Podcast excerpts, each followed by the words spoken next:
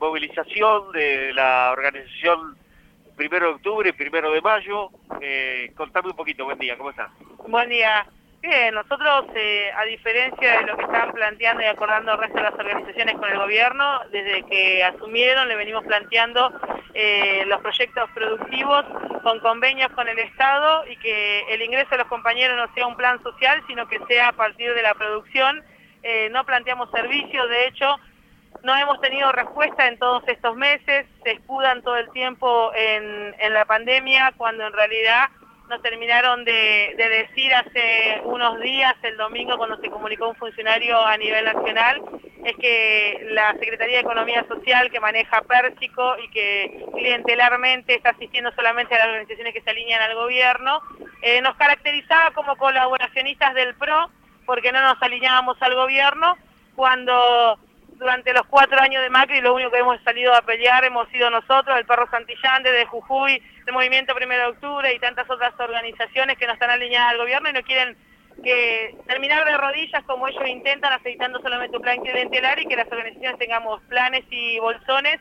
Han hecho un gran centro comunitario de la Argentina y de hecho, bueno, nosotros por pelear durante los cuatro años cuando ellos tenían la cabeza abajo de la mesa, estaban firmando la paz social con Stanley, nosotros hemos sido condenados a dos años y diez meses y a dos años eh, por estar luchando.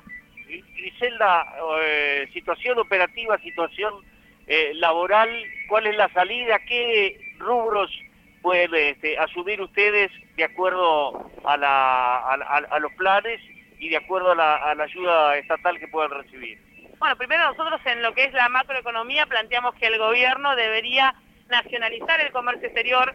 Eh, apoyamos la medida de restricción, digamos, de las exportaciones de carne, pero creemos que es insuficiente. Lo que hay que hacer es que el comercio exterior que está en manos de una empresa privada como Cargill tiene que estar en manos del Estado.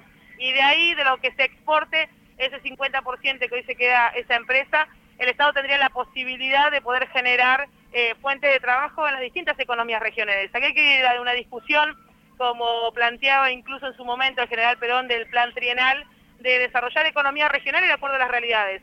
En esa transición nosotros no creemos que el subsidio sea la solución, sino que creemos que en cuatro rubros específicos como es el textil, la bloquera, carpintería y herrería, se puede fabricar lo que incluso el Estado necesita. Nosotros no le decimos queremos hacer cortina de macramé o patito de papel y que nos compren eso. No, nosotros decimos obra pública que haya, eh, escuelas, viviendas o lo que sea, que se fabriquen los bloques en los lugares, en las regiones donde están eh, guardapolvos, barbijos, descartables quirúrgicos, todo lo que sea necesario a través de distintos ministerios que se articule y que se desarrollen en las economías regionales.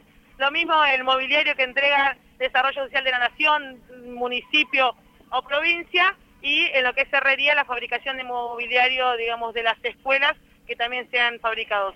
Son cuestiones que parecen, son simples. Nosotros hemos presentado un proyecto de 17 páginas eh, donde lo que le molesta en realidad al gobierno es que hacemos un planteo de que cada convenio tiene que ser acorde a la espalda económica que tienen y ponemos en discusión la coparticipación que se maneja, y esos son los recursos. El Estado Nacional, que se lleva el 70% de materia de coparticipación, debería comprar el 60% de la producción eh, en las economías regionales, en la provincia el 30% y los municipios el 10%. Entonces, esta discusión que nosotros planteamos, donde estamos ubicados geográficamente, donde gobierna Cambiemos, creen que es funcional al gobierno local cuando en realidad es un planteo real que desde el desconocimiento muchos no lo hacen y ese conocimiento nosotros lo tenemos. Tenemos la fuerza para salir a pelear y tenemos el conocimiento necesario para saber con quién tenemos que pelear y acá es difícil ubicar a quién tiene los recursos porque está a 400 kilómetros siempre es más fácil pelearse con el que está acá más cerquita, pero acá la realidad es que la macroeconomía, la política sanitaria, todo se define desde el gobierno nacional, desde